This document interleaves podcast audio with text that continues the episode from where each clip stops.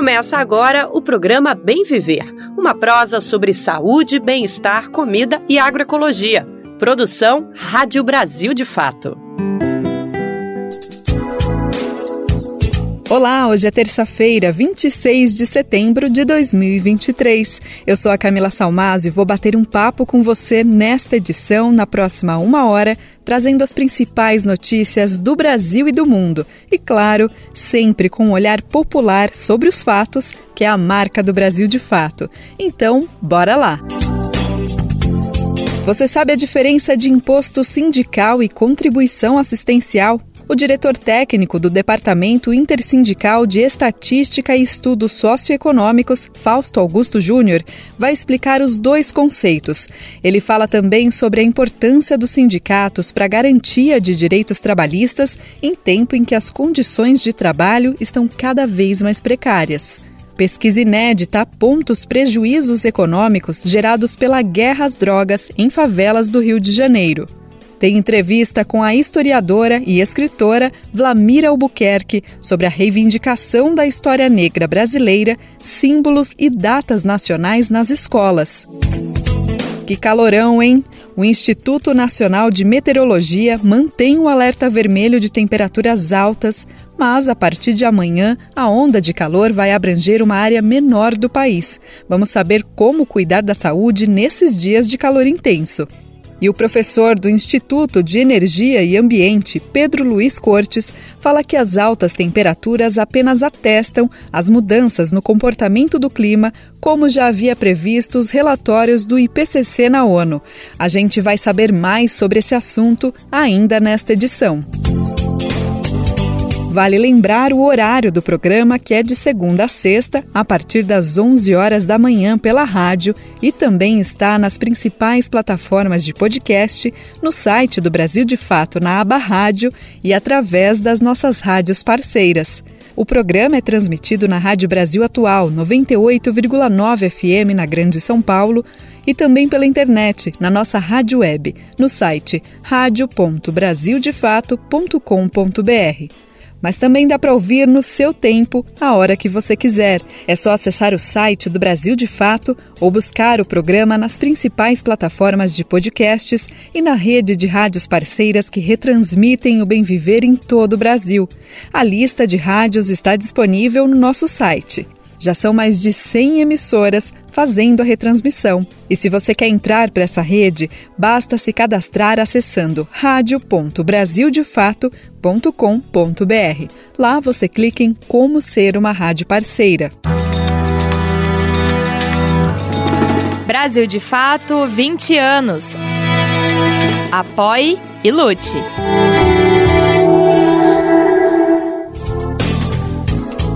O Supremo Tribunal Federal começa a julgar nesta terça-feira mais de seis réus que participaram dos atos golpistas de 8 de janeiro. As seis pessoas que serão julgadas foram presas durante as invasões ao Palácio do Planalto e ao Congresso Nacional. Eles foram acusados pela Procuradoria-Geral da República de ter cometido crimes como golpe de Estado e dano ao patrimônio tombado. Até agora, o STF já condenou três réus pelos ataques às sedes aos três poderes. A maioria dos ministros entendeu que houve uma clara intenção de golpe por parte dos bolsonaristas e com uso de meios violentos para derrubar um governo democraticamente eleito. Cometa nesta terça-feira, no plenário virtual do Supremo Tribunal Federal, o julgamento de mais seis réus pelos atos golpistas de 8 de janeiro. Até 2 de outubro, serão julgados João Lucas Vale Gifone, Reginaldo Carlos Begiato Garcia, Jupira Silvana da Cruz Rodrigues, Nilma Lacerda Alves, Davis Baek e Moacir José dos Santos. Os advogados têm até hoje, no fim do dia, para fazerem a sustentação oral. As ações estão sob a relatoria do ministro Alexandre de Moraes. O STF já condenou os três primeiros réus pelos crimes de associação criminosa armada, abolição violenta do Estado Democrático de Direito, golpe de Estado, dano qualificado pela violência e grave ameaça com uso de substância inflamável. Cerca de 200 réus ainda devem ser julgados pela Corte. Em outros 1.100 processos, o ministro Alexandre de Moraes autorizou a PGR no mês passado a propor acordos de não persecução penal, aquele que permite que o réu não vá a julgamento, além de não ser punido com prisão por eventuais crimes. Da Rádio Nacional em Brasília, Ana Lúcia Caldas. Nos últimos anos, os sindicatos, organizações que representam a classe trabalhadora junto ao patronato, tiveram que resistir para continuar o debate pelos direitos trabalhistas no país. Isso porque, desde 2017, ainda no governo de Michel Temer, a reforma trabalhista extinguiu o imposto sindical, contribuição obrigatória descontada na folha de pagamento uma vez por ano, que surge na década de 1940 para financiar as lutas dos sindicatos. Hoje, o trabalhador escolhe se deseja contribuir ou não.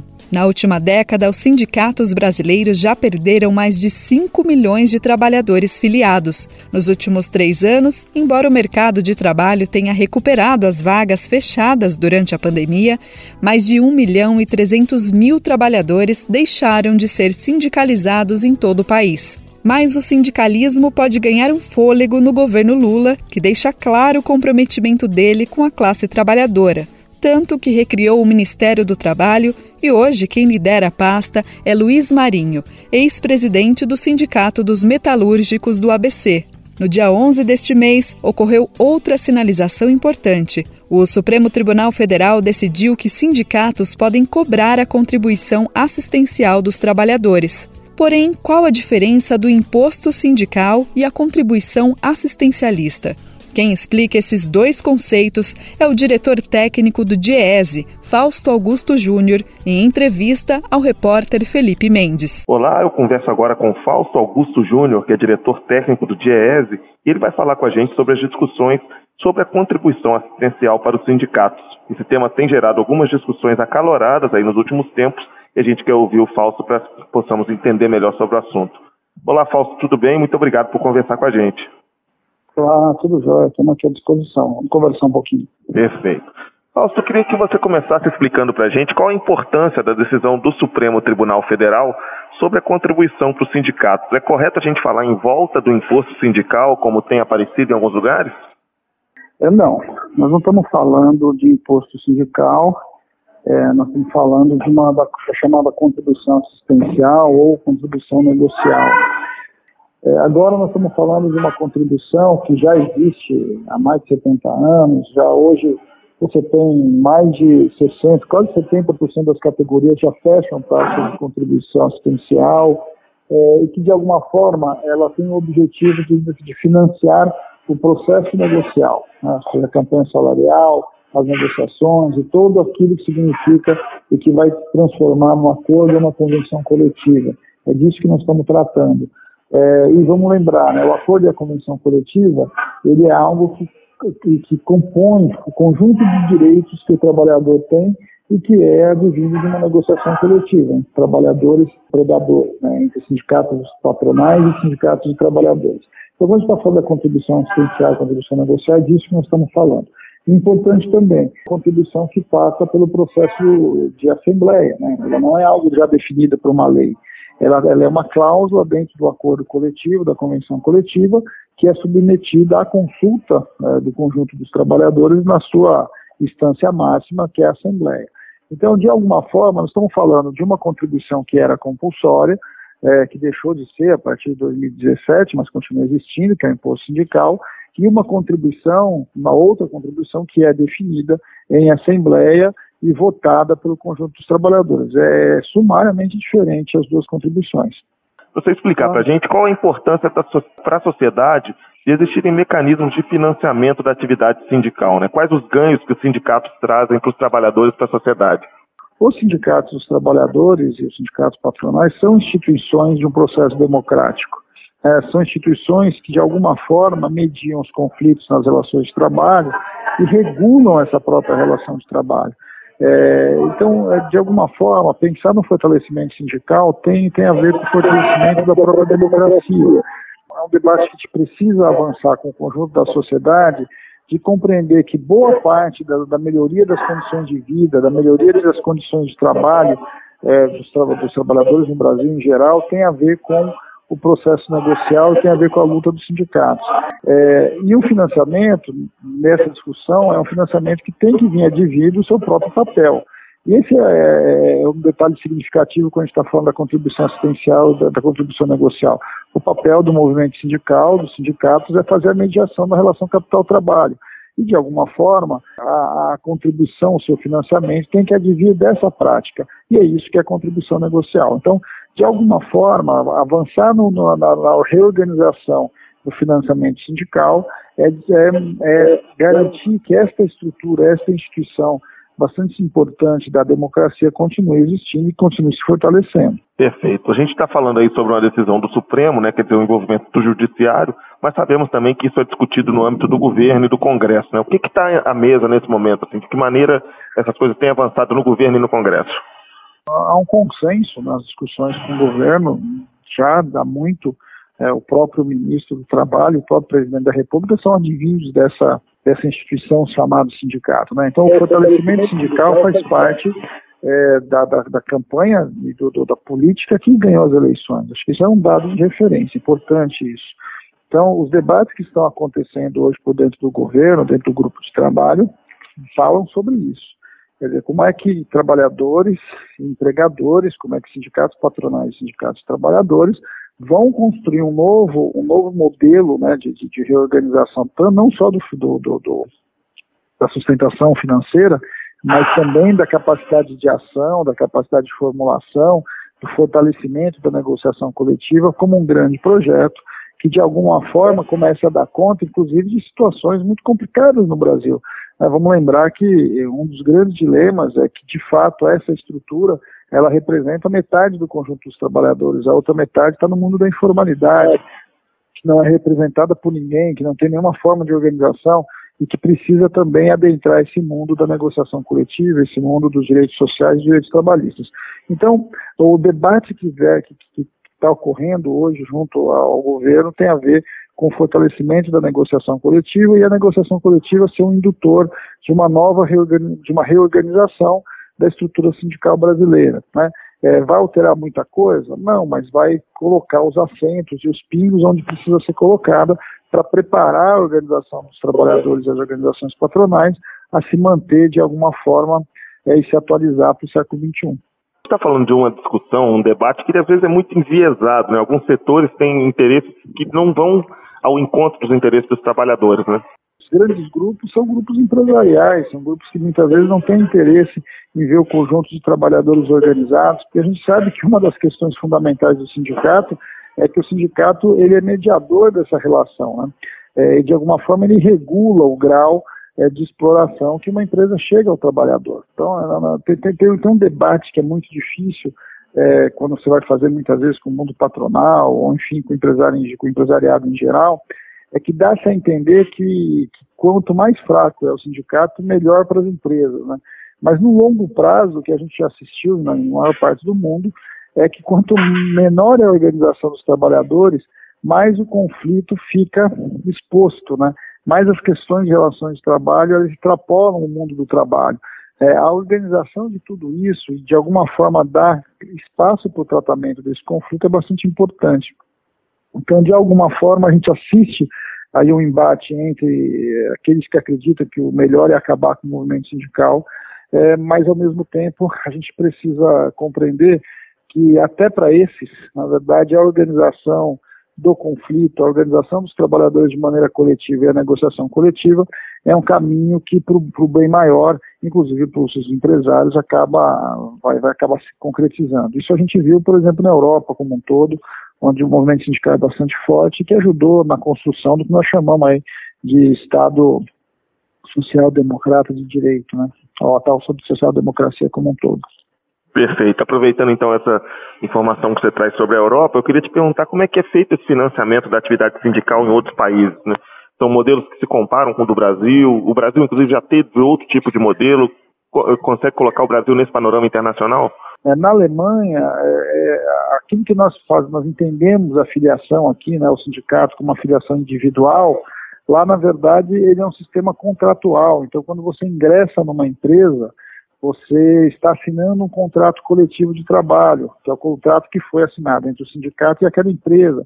Então você está aderindo àquele contrato coletivo. Ao o trabalhador aderir àquele contrato coletivo, ele está se filiando ao sindicato. Então a filiação sindical é quase que compulsória na Alemanha, né, porque para ele poder estar dentro do contrato, ele precisa ser filiado ao sindicato. É, no caso da França, por exemplo, você tem, de fato, repasse do, do poder público para os sindicatos. Então, é, são, são modelos diferenciados, mas que, de alguma forma, o Brasil está tentando, a partir da sua história, né, da sua relação, vamos lembrar que nós estamos falando de uma CLT aí é, que já está chegando aos 80 anos, né, é, nós estamos que, que, também precisa se atualizar, mas ao mesmo tempo é, garantir a sua, a sua origem, né, a forma como toda a legislação trabalhista na nossa história foi construída. A, a taxa negocial, né, a contribuição negocial, de alguma forma é isso é porque você respeita a tradição, né, respeita a nossa jurisprudência, a nossa legislação do ponto de vista de financiamento do processo negocial, que é previsto, que é garantido, e ao mesmo tempo você cria essa relação direta entre o trabalhador e, a, e o seu sindicato, passando por meio da negociação.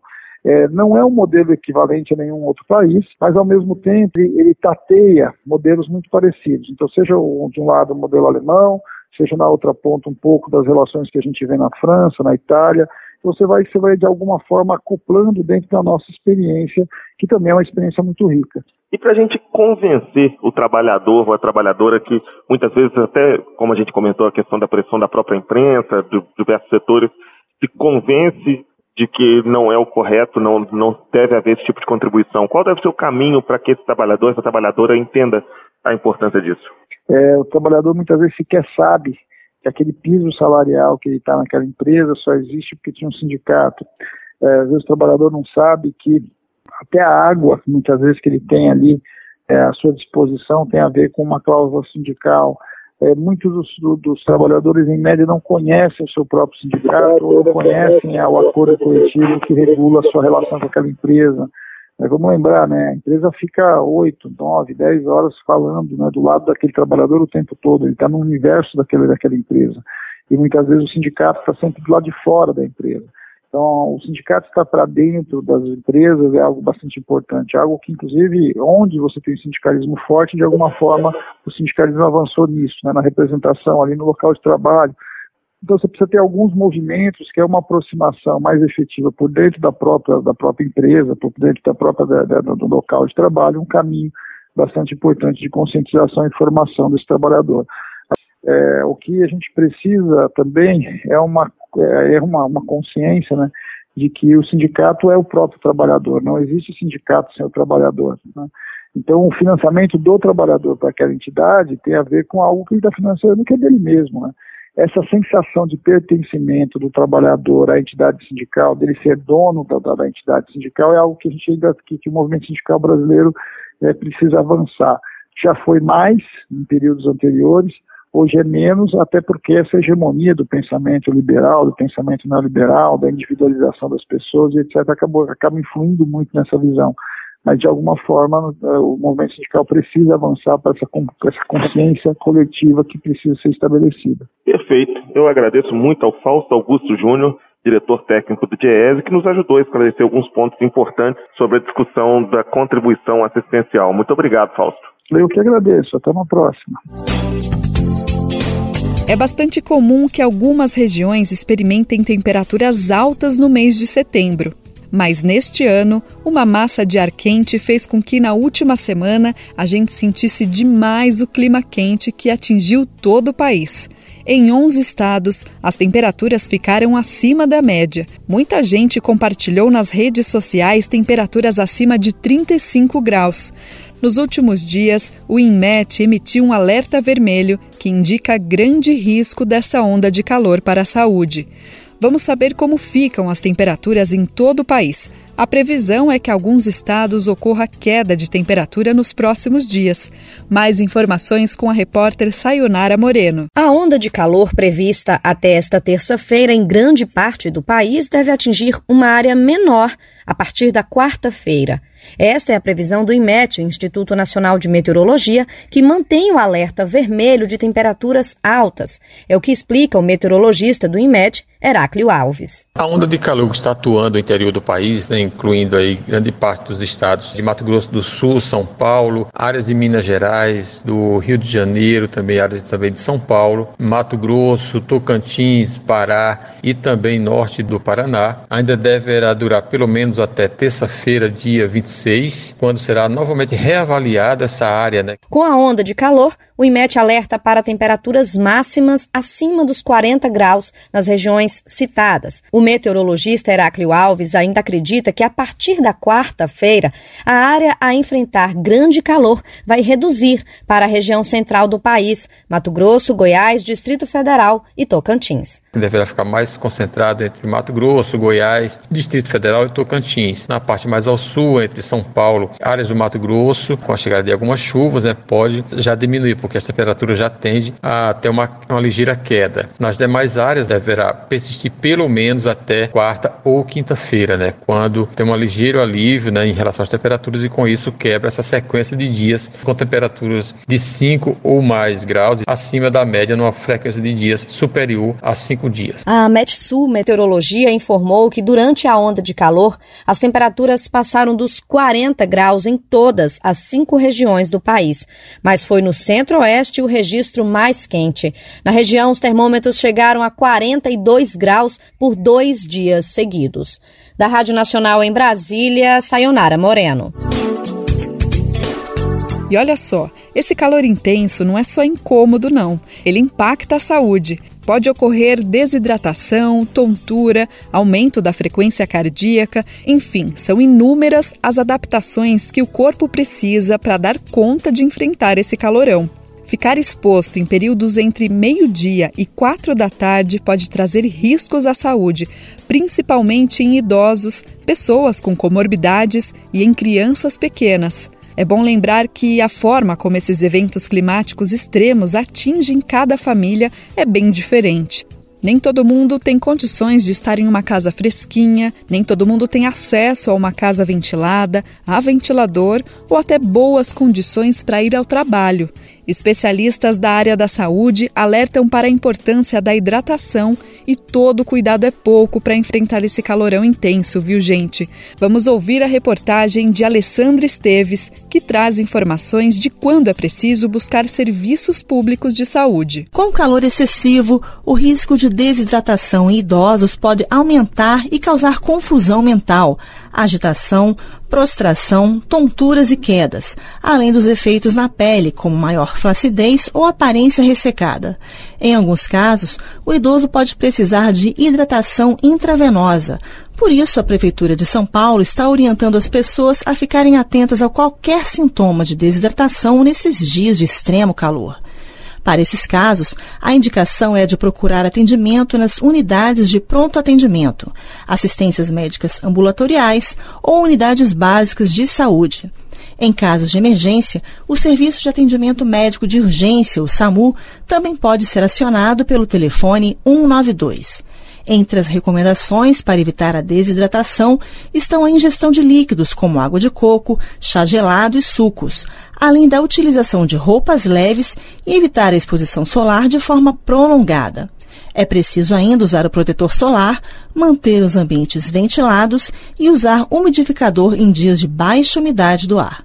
Com informações da Agência Brasil, Alessandra Esteves para a Rádio Agência Nacional. E com essa onda de calor, nós já estamos sentindo na pele os efeitos intensos do El Ninho, um sinal claro de que as mudanças climáticas é algo que precisa ser debatido urgentemente. Essas temperaturas recordes em todo o país seriam um prenúncio de um verão muito mais quente no final do ano? A Rádio USP conversou com Pedro Luiz Cortes, professor da Escola de Comunicações e Artes e do Instituto de Energia e Ambiente da USP. Ele avaliou que o clima deste século não tem se comportado como no passado. Assim, as estações não estão bem definidas. Vamos ouvir. Pergunta que não quer calar. O que é que está acontecendo com o clima? Porque ninguém poderia imaginar um fim de inverno com 39 graus e a gente quer saber se vem aí um super El Niño, é possível isso?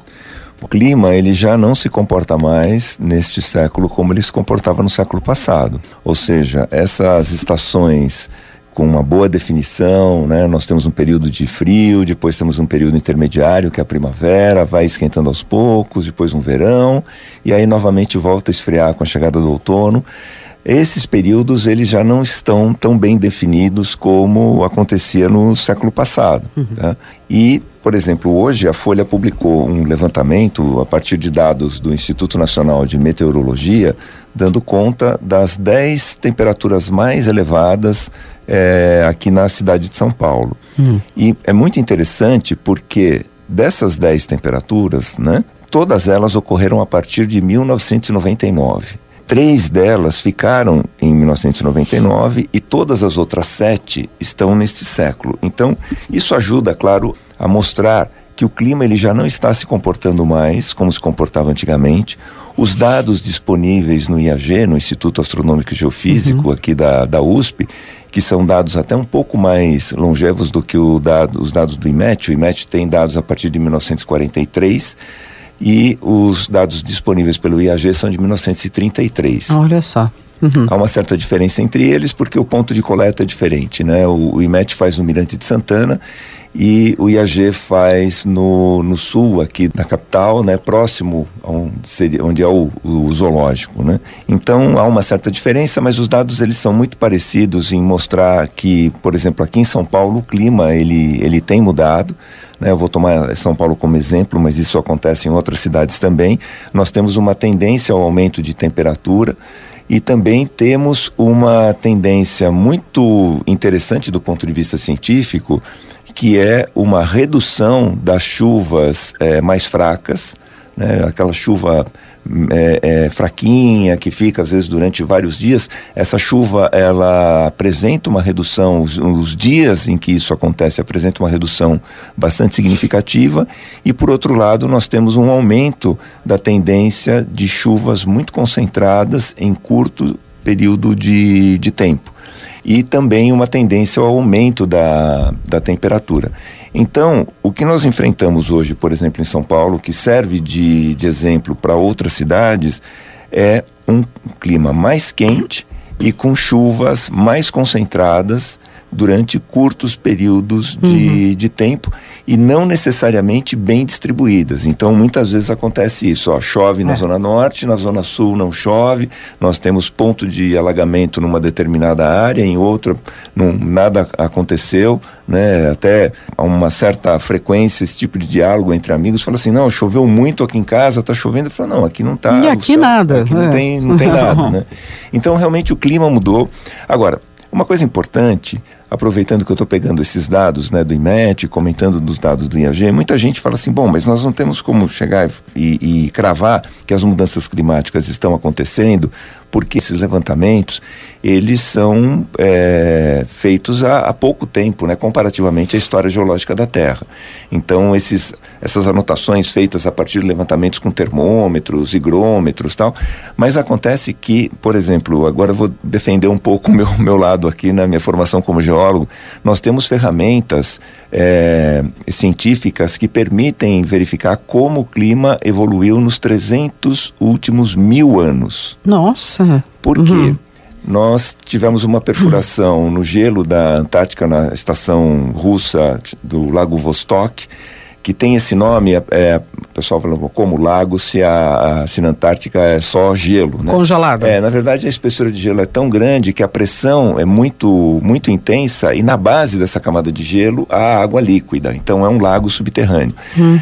Uma perfuração que foi feita é, e a análise desses testemunhos de gelo mostra a evolução do clima ao longo dos 300 últimos mil anos, é, perfurações é, similares foram feitas por outros países também na, na, Antártica. Então, nós temos ali dentro daquelas amostras de gelo, nós temos é, resquícios da atmosfera de tempos muito, muito antigos, né? verificando, por exemplo, o teor de, de CO2 na atmosfera, é, salinidade, temperatura, uma série de outros dados.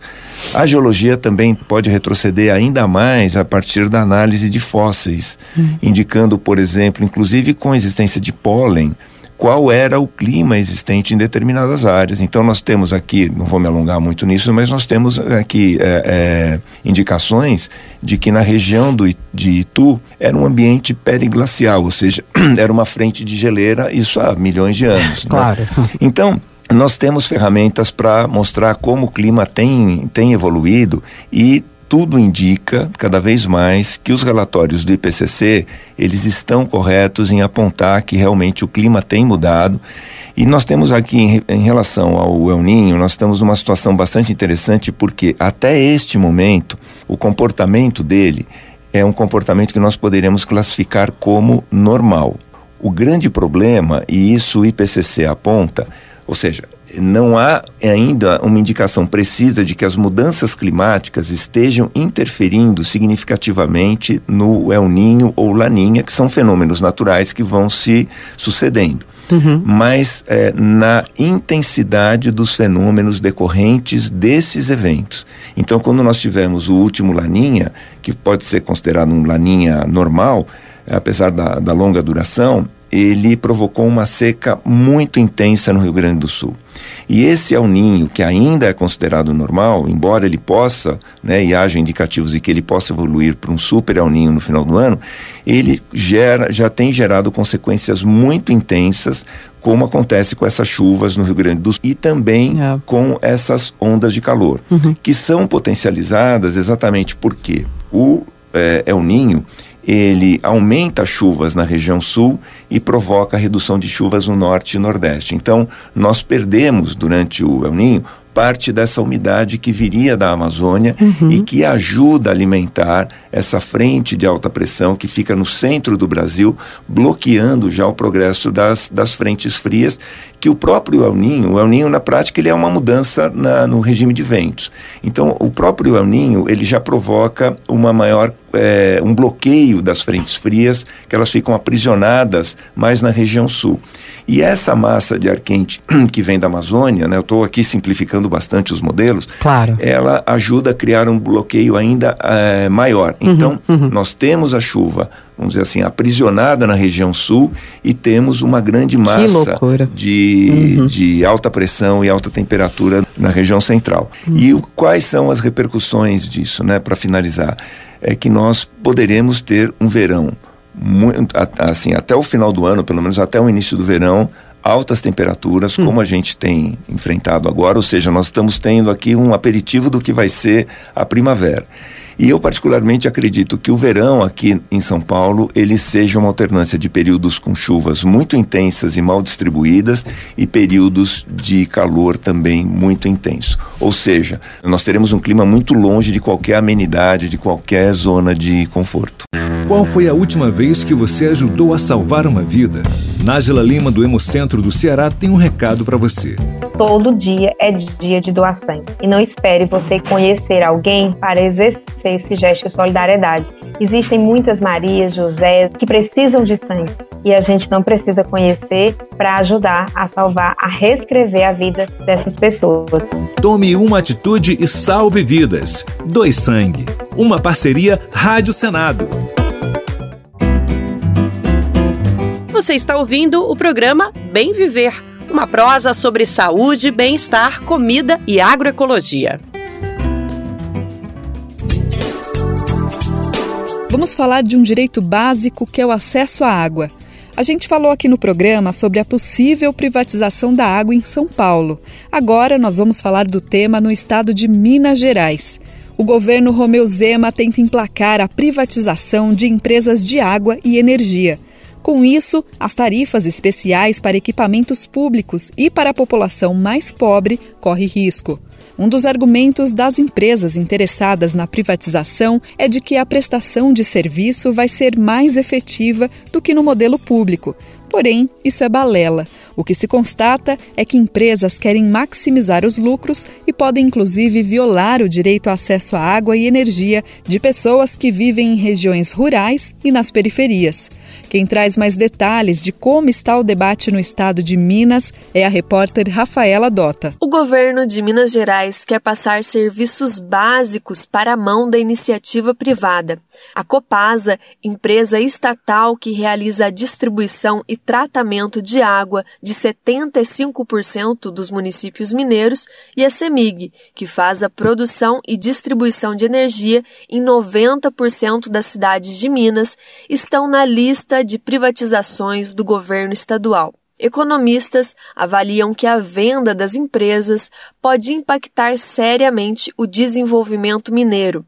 Elas atuam com dois insumos básicos para os mais diversos setores da economia: a água e a energia, e atualmente fazem a diferenciação de tarifas como estímulo ao desenvolvimento como conta o diretor de comunicação do Sindágua MG, Lucas Tonaco. No desenvolvimento também no segmento da tarifa comercial, através vários pontos, na verdade, né, de, de, de, de, de comércio, né, um setor bastante importante na economia, né, tem um segmento específico de tarifa, né, se, e nesse segmento específico de tarifa tem como a Copasa promover várias e várias e várias né, modelagens econômicas para atender esse setor específico. Depois, no segmento industrial, né, que é um segmento importantíssimo para nossa economia, é um outro modelo de tarifa que o Copasa utiliza, um outro, uma diferenciação de cobrança e no caso dos projetos, empreendimentos, a Copasa tem um setor de engenharia muito avançado, né, que lida com, na verdade, o desenvolvimento de projetos específicos, seja através de loteamentos, condomínios e tudo mais nesse contexto urbano mesmo, seja através do, do, do, do desenvolvimento dos clientes especiais.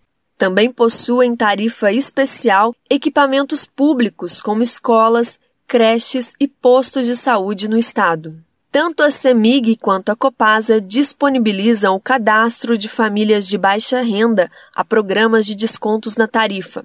As residências podem receber até 40% de desconto na conta de água e até 65% na conta de luz. Na avaliação da economista e cientista política Maria Rita Pinheiro de Oliveira, a exclusão da tarifa social aumentaria a desigualdade econômica no Estado a tarifa social que a CEMIG é, disponibiliza, ela facilita muito o acesso é, energia para pessoas de baixa renda, o que é fundamental para que essas pessoas consigam acesso a esses serviços, é, principalmente no meio rural. Com a privatização, isso se perderia. Então, aumentaria ainda a desigualdade de renda no país, que é minimizada com esses tipos de serviço que essas empresas prestam. As duas estatais também se destacam em ações de preservação ambiental, como destaca o economista Carlos Machado. A CEMIG, por exemplo, ela, ela tem é, é, realizado um, um, amplo programa de, de investimentos é, levando à modernização é, das instalações, das redes, na adequação das redes para atender diferentes regiões do estado, atender produtores rurais, né, com as suas novas necessidades de modernização, de produção. No caso da Copasa, né, podemos citar, por exemplo, né, programas de, de recuperação de mananciais, de revitalização de nascentes, né, espalhadas também pelo interior de, de, Minas Gerais, são muitas ações né, que, que, que a empresa, que uma empresa que é norteada pelo interesse público, ela, ela desempenha, ela desenvolve e que dificilmente né, uma, uma empresa privada é, teria as mesmas prioridades. De Belo Horizonte, da Rádio Brasil de Fato, Rafaela Dota. Você já ouviu algum boato de que banheiro nas escolas viraram unissex? Se você ouviu, é mentira o governo federal acionou a Advocacia Geral da União contra deputados do partido do PL por causa dessa fake news que foi espalhada nas redes sociais pelos parlamentares de extrema-direita de que o governo Lula teria implantado banheiro unissex em instituições de ensino. O ministro Silvio Almeida enviou um ofício para a AGU com a acusação de distorcer informações. Vamos saber mais detalhes com Priscila Manzenotti. O ministro dos Direitos Humanos e Cidadania, Silvio Almeida, acionou a Advocacia Geral da União contra os deputados do PL Nicolas Ferreira e Felipe Barros. Pede que sejam tomadas providências criminais, cíveis e administrativas depois que os dois divulgaram vídeos com informações falsas sobre a liberação pelo governo Lula de banheiro unissex no Brasil. O ministro argumenta que os parlamentares distorceram completamente uma resolução do Conselho Nacional dos Direitos das Pessoas LGBTQIA, com recomendações para essa parcela da população. No ofício, Silvio Almeida reforça que o Conselho é um órgão autônomo e que nem ele e nem o presidente Lula tiveram qualquer produção ou influência na elaboração da resolução. E explica que, além da resolução publicada no último dia 19 não ser vinculante, nem de banheiro unissex ela trata.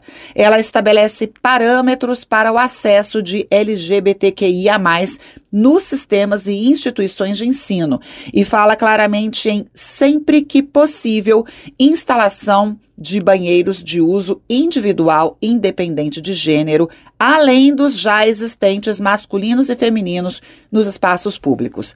Para o ministro, os comentários dos deputados foram ofensivos e têm o objetivo de provocar o pânico moral e expor as pessoas LGBTQIA, ao ódio e à repulsa social provocadas pelo preconceito e pela discriminação.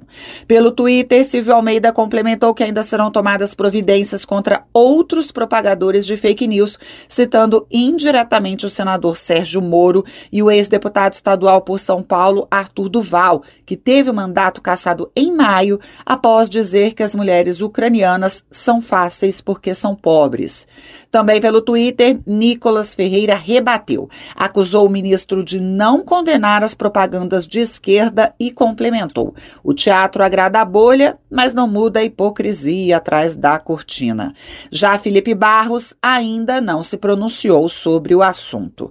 Da Rádio Nacional em Brasília, Priscila Mazenotti.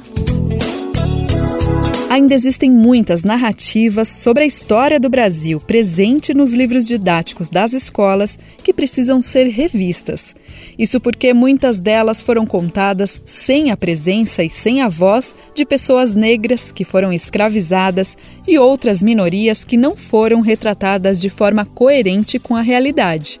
Além disso, datas como 20 de novembro, Dia da Consciência Negra, ainda é pouco vista, apesar da data carregar memórias importantes de serem lembradas e repassadas para as próximas gerações. É o que defende a professora e pesquisadora Vlamira Albuquerque. Ela conversou com o jornalista Lucas Weber sobre o assunto e trouxe reflexões de quanto o desafio de uma sociedade mais igualitária passa pelos livros e pelas palavras. Confere essa entrevista que está muito boa. Agora o Bem Viver vai conversar com a professora Vlamira Ribeiro de Albuquerque. Ela é professora, pesquisadora de História do Brasil e atua na Universidade Federal da Bahia. Ela é autora de alguns livros, alguns premiados, inclusive na premiação Jabuti, a mais reconhecida nacionalmente, como é o caso do livro uma história da cultura afro-brasileira. É, o livro foi premiado no Jabuti na categoria livro didático e paradidático. Outras obras da autora, é, O Jogo da Dissimulação, Abolição e Cidadania Negra do Brasil, e mais recentemente ela lançou o livro De Que Lado Você Samba, Raça Política e Ciência na Bahia, de pós-abolição. Esse livro foi lançado em 2021. A gente vai falar bastante sobre essas obras, não necessariamente sobre elas, mas o conteúdo delas. Então, antes de começar, professora, Obrigado pela disponibilidade, vai ser um prazer falar contigo, ainda mais, enfim, sobre um tema que você domina tanto e eu acho que é tão importante a gente compartilhar ao máximo para toda a população. Nada, imagina, o, o prazer é meu, é meu, Lucas. A ideia é realmente colaborar para que a gente possa discutir mais essas temáticas tão importantes para todos nós. Né? Professora, eu acho que é senso comum, ou pelo menos para quem gosta de ter senso, que a história brasileira é viciada em oficializar relatos colocando como protagonistas personagens brancos. Um exemplo, acho que bem didático, o que aconteceu no dia 13 de maio, nessa data, que marca a promulgação da Lei Áurea, que decretou o fim da escravidão no Brasil, é um dia de celebrar uma ação da princesa Isabel, que sancionou a lei, que aboliu a escravidão no Brasil, o que a gente sabe que é uma FIC, né, para usar uma linguagem bem usual dos dias de hoje, né? Primeiro porque ignora toda uma mobilização do movimento negro ao longo de séculos, além de tratar a data como um fim em si, né? Como se a abolição fosse o fim da escravidão e as coisas se resolveram a partir daí. Bom, eu queria só usar esse episódio para a gente transportar se essa narrativa a gente consegue também entender ela no 7 de setembro. Esse feriado da independência do Brasil que a gente recentemente comemorou agora também passa por esses mesmos traços que a gente vê no 13 de maio? Ah, sim.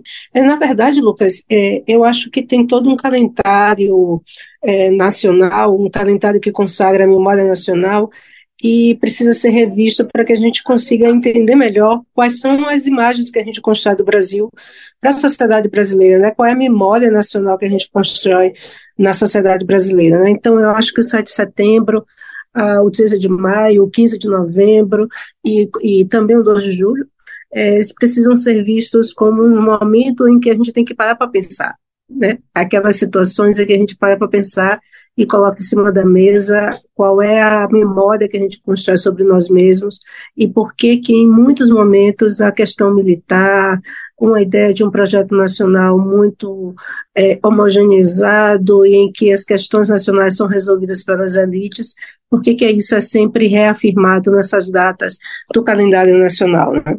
Perfeito. Professora, tu, tu poderia nos ajudar a começar, eu sei que, enfim, seria, daria um livro, mais um livro seu, mas só ajudar a reconstruir um pouquinho desse novo calendário que você estava dizendo, eu gostaria de, enfim, que você trouxesse, além do 7 de setembro, eu queria dizer que outras datas a gente deveria, na verdade, estar comemorando, deveria estar reverenciando datas que simbolizam o nascimento de pessoas, ou até assassinato de outras lideranças, que deveriam estar na frente muito antes de um 7 de setembro, de um 13 de maio, é assim, para a gente começar começar a preencher, pelo menos aqui entre nós, um calendário verdadeiramente que consiga representar a história do povo e representar, uh, enfim, o que, que o Brasil de fato passou para estar tá no lugar que está hoje. É, eu acho que o primeiro passo é a gente considerar que essas datas elas são comemorativas, elas são celebrativas, mas elas são também oportunidades para a gente é, se debruçar sobre qual é o projeto de Brasil que a gente quer construir para o futuro, né? É uma forma de a gente olhar o que aconteceu no passado, mas também usar isso como ponto de partida para pensar o que a gente quer no futuro. E aí é pensar sobre, por exemplo, qual é a importância que tem datas como o 20 de novembro, uma data que foi construída pelo movimento negro, para pensar sobre a questão da desigualdade racial no, no, nosso país, o 13 de maio, que, por um lado, comemora ah, o fim da escravidão no, no, Brasil, mas também, por outro lado, tem que nos levar a pensar por que, que é, o trabalho análogo à escravidão ainda é tão presente na sociedade brasileira. É, eu acho que a gente tem que parar para pensar sobre qual é a relação do Estado com o povo e os direitos civis, quando a gente fala sobre o 2 de julho e o 7 de setembro. Então, eu acho que tem uma, um exercício, é, para usar uma palavra né, bem, bem é, frequente no nosso vocabulário recente, um exercício patriótico, cívico patriótico que precisamos fazer, que é de pensar essas datas não só como momentos de celebração, mas também como momentos de, de análise né, do que é que a gente quer construir para o futuro, não simplesmente ir fazendo e deixando passar, mas realmente de, de se organizar e de colocar em cima da mesa questões que são tão centrais como as desigualdades raciais, as desigualdades de gênero, a homofobia, a, a estruturação de uma sociedade é, de modo tão hierarquizado como se vê na sociedade brasileira. Perfeito, professora. De certa forma, o que a senhora está tentando trazer é que a gente tem que começar a ter uma educação para olhar datas como o 7 de setembro, o 13 de maio, numa perspectiva antirracista, né? Olhar para essas datas com uma visão crítica, não esquecê-las, mas saber olhar para elas com uma nova interpretação, olhando para outros personagens, olhando para outras narrativas. É mais ou menos por aí o exercício que a senhora propõe?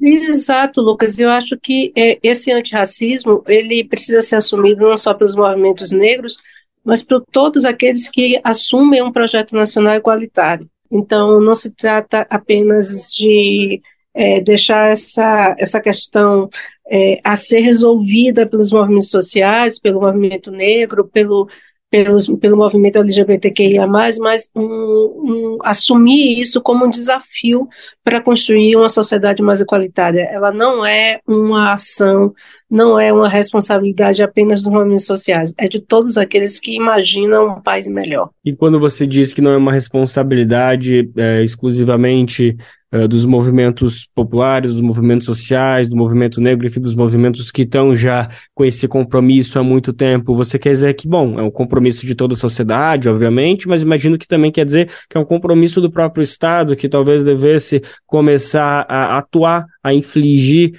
a, enfim, talvez mudar esses nomes, a mudar essas datas, a criar novas datas. É mais ou menos por aí. Eu queria entender um pouquinho mais de que responsabilidade a gente tem que esperar das instituições, ou enfim, de outros outros marcos é, da burocracia sobre esse debate? Eu acho que o Estado é, não é só instituir um novo calendário, mas é, de fato agir contra essas questões que comprometem a, comprometem uma pauta igualitária na sociedade brasileira, né? Por exemplo, pensar, por exemplo, por que que temos polícias, né, corpos militares, né, instituições militares que são responsáveis pelo maior número de mortes na sociedade brasileira? E o que que isso tem a ver com racismo institucional?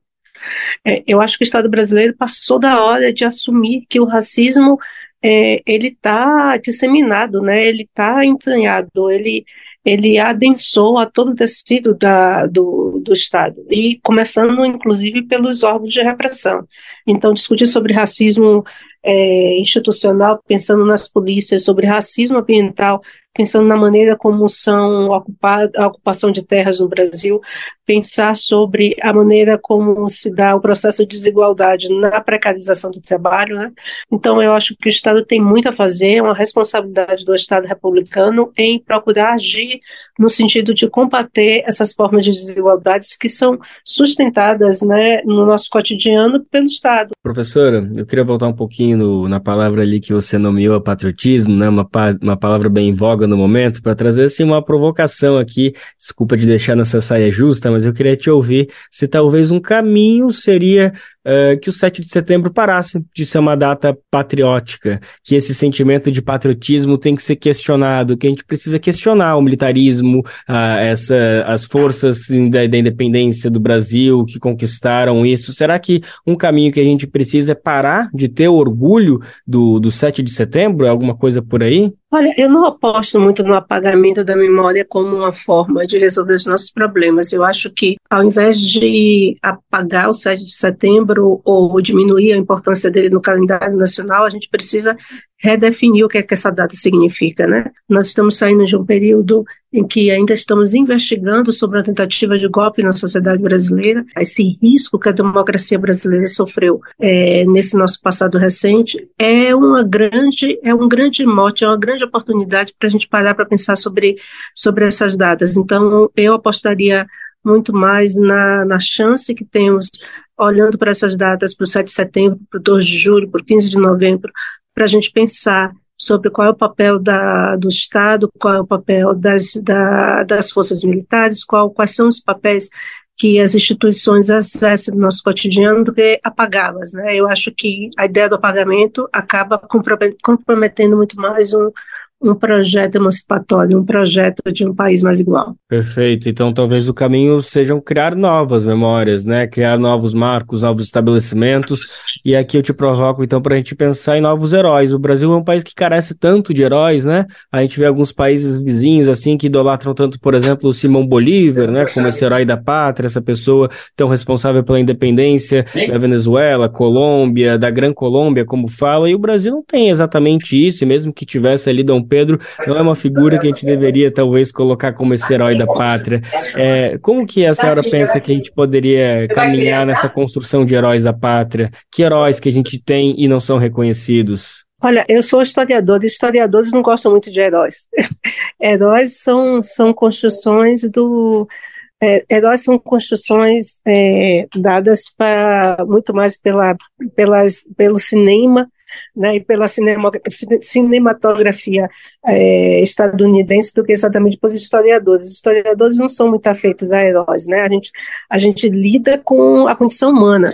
Então, eu acho que a gente tem que parar para pensar outros sujeitos que são importantes para a gente pensar sobre esses projetos nacionais, né? Então, é pensar sobre como personagens populares também podem construir um projeto de Brasil que seja mais igualitário e, ao invés de torná-los heróis, eu acho que é pensar como, em determinados momentos, a sociedade brasileira, os grupos, os indivíduos é, param para pensar é, esse projeto. Tá ótimo, saiu muito bem da provocação, viu, professora?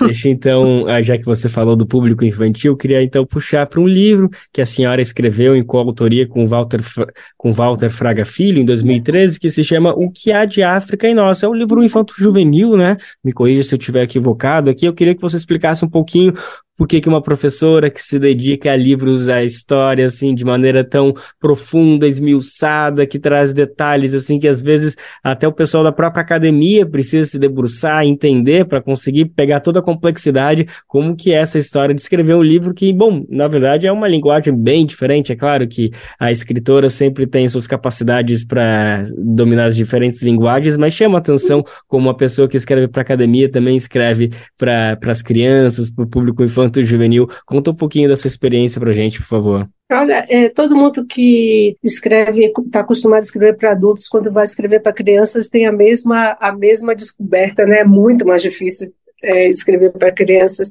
porque a gente precisa pensar numa forma de, de a chegar perto do universo delas, né? E isso não é fácil para quando você já, já entrou no mundo adulto e você lida com questões do mundo adulto. É, mas foi, ao mesmo tempo que foi um dos, o livro mais difícil que a gente fez, também foi o livro mais é, é o que mais me realizou como escritora, porque é a ideia de difundir aquilo que a gente pesquisa nas universidades para um público em geral, que é, na verdade, eu acho a, a minha função como pesquisadora e como professora, né? É, é conseguir comunicar para um público mais amplo aquilo que a gente produz nos ambientes acadêmicos, nos espaços da universidade. Eu acho que é para isso que nós somos, é, principalmente nós, as universidades públicas, somos servidores públicos é, com a, a obrigação de fazer isso chegar, né? E foi muito legal, porque eu sou mulher negra, é, cresci sem ter referências na escola sobre é, o que, é que havia de África em mim, então, eu acho que foi muito legal poder dizer para as outras crianças, tanto crianças negras, mas também crianças não negras, sobre o que todos nós temos né, do continente africano, na forma como a gente se organiza na nossa sociedade, na maneira como a gente pensa o mundo, nas nossas cosmologias, nas maneiras como a gente, é, na maneira como a gente é, vive a cultura, né? Então, eu acho que é, foi um livro que realmente valeu a pena ter estudado, ter feito doutorado, ter passado por todas as outras experiências para estar tá pronta para escrever esse livro. É o que mais me realizou. Eu espero que ele seja muito útil ainda para as crianças e elas se orgulhem cada vez mais de termos todos uma África dentro de nós, muitas Áfricas dentro de nós. Que lindo, professora. Só para fechar, então, e tem algum herói, por acaso, nesse livro? O que, que há de África em nós? Não, eu acho que o herói é o quem lê. O herói é aquele que vai pegar toda essa produção, é, remexer nela, encarar e é, discutir, debater e em algum momento dizer isso me serve ou isso não me serve. Eu acho que a, o herói é aquele que questiona a, a ordem do mundo, a ordem das coisas também, né? Então a gente espera que todas essas crianças e adolescentes eles façam esse exercício, façam esse esforço de sonhar e de construir um, um projeto de país muito melhor do que a gente está deixando para eles. Tá ótimo. Professora Vlamira Ribeiro de Albuquerque, muito obrigado pela disponibilidade, por compartilhar todo o conhecimento. Parabéns por essa obra. Enfim, portas sempre abertas aí para voltar a conversar, viu?